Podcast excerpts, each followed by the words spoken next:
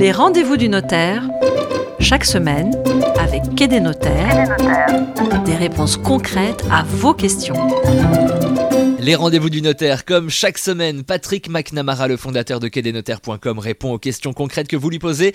Bonjour Patrick. Bonjour Alexis. Aujourd'hui, Patrick, c'est une question de Benjamin de Lille. Quel est l'intérêt de passer par une promesse de vente, nous demande Benjamin, quand il n'y a pas de clause suspensive? Ne peut-on pas signer l'acte de vente sans promesse? Alors, la réponse peut varier selon le type du bien vendu mais de manière générale, nous avons deux constantes. D'abord, aucun texte n'impose précisément la signature d'une promesse, euh, mais un texte fondateur du droit des contrats nous invite à beaucoup de sécurité et de protection. L'article 1583 du Code civil prévoit que la vente est parfaite entre les parties dès qu'on est convenu de la chose et du prix. Alors, c'est très effrayant parce que ça veut dire que si on se met d'accord sur la chose et sur le prix, boum, on est lié définitivement, la vente est parfaite. Mhm. Savez-vous, Alexis, je vais vous poser une petite question à mon tour, de quand date ce texte à votre avis? Oh là, aucune idée, j'ai l'impression que ça remonte.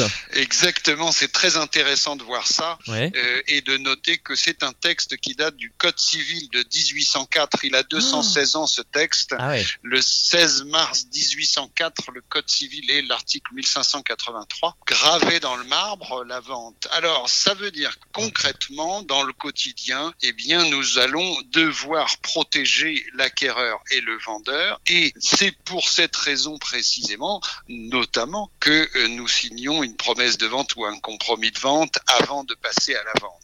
Concrètement, si on vend une copropriété, un lot de copropriété, un appartement, nous allons devoir récupérer des renseignements auprès du syndic sur la situation du vendeur. Si un droit de préemption existe au profit de la commune ou au profit du locataire, nous allons devoir purger ce droit de préemption, c'est-à-dire écrire au locataire ou à la mairie pour leur proposer le bien à la vente et exercer éventuellement leur droit de préemption. Donc, pendant ce délai préalable à la vente, il faut que les accords des parties soient signées, qu'elles se soient engagées l'une et l'autre, et c'est pour ça qu'il est nécessaire, ou en tout cas très conseillé, de signer une promesse de vente, même s'il n'y a pas de conditions suspensives. D'accord, donc c'est conseillé, pas obligatoire mais conseillé. Alors, euh, s'il y a des conditions suspensives, est-ce que là par contre, on est obligé de signer, de passer par une promesse? Alors, s'il y a des conditions suspensives, euh, ce sera nécessaire. J'indique et je souligne que même sans conditions suspensives, c'est mmh. beaucoup plus que fortement conseillé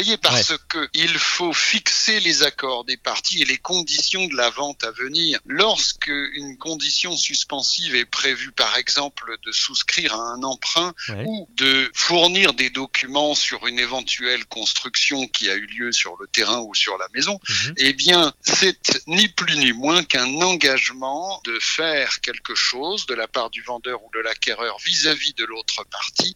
Et cet engagement de déposer un prêt ou de fournir des documents et d'obtenir son prêt, par exemple, eh bien, elle doit être encadrée dans des délais. Et vous savez qu'il y a toujours euh, un bâton et une carotte. Et si on ne respecte pas les délais, il faut aussi prévoir les sanctions. Et ça, c'est très important. Ça ne peut se trouver que dans un compromis ou une promesse de vente. On n'est pas obligé de signer une promesse de vente. On peut signer un compromis sous sein privé. Mais pour répondre précisément, s'il y a des conditions suspensives, on ne pourra pas éviter de signer un avant-contrat. S'il n'y a pas de conditions suspensives, de toute manière, il faudra signer quelque chose pour pouvoir préparer la vente. Mon conseil, Alexis, c'est de prendre le temps et de signer une promesse de vente devant son notaire ou un compromis en bonne et due forme et prendre le temps de définir les conditions, les délais, de bien prendre tous les renseignements et tous les documents sur le bien vendu et donc signer un avant-contrat, bien entendu, avant la vente, oui. Comme chaque semaine, Patrick McNamara répond euh, concrètement aux questions que vous lui posez sur la page dédiée quai-des-notaires.com slash les rendez-vous du notaire. Merci une fois de plus. Patrick McNamara, c'était très clair. Merci à vous. Merci Alexis. À bientôt. Les rendez-vous du notaire, chaque semaine, avec Quai des notaires, des réponses concrètes à vos questions.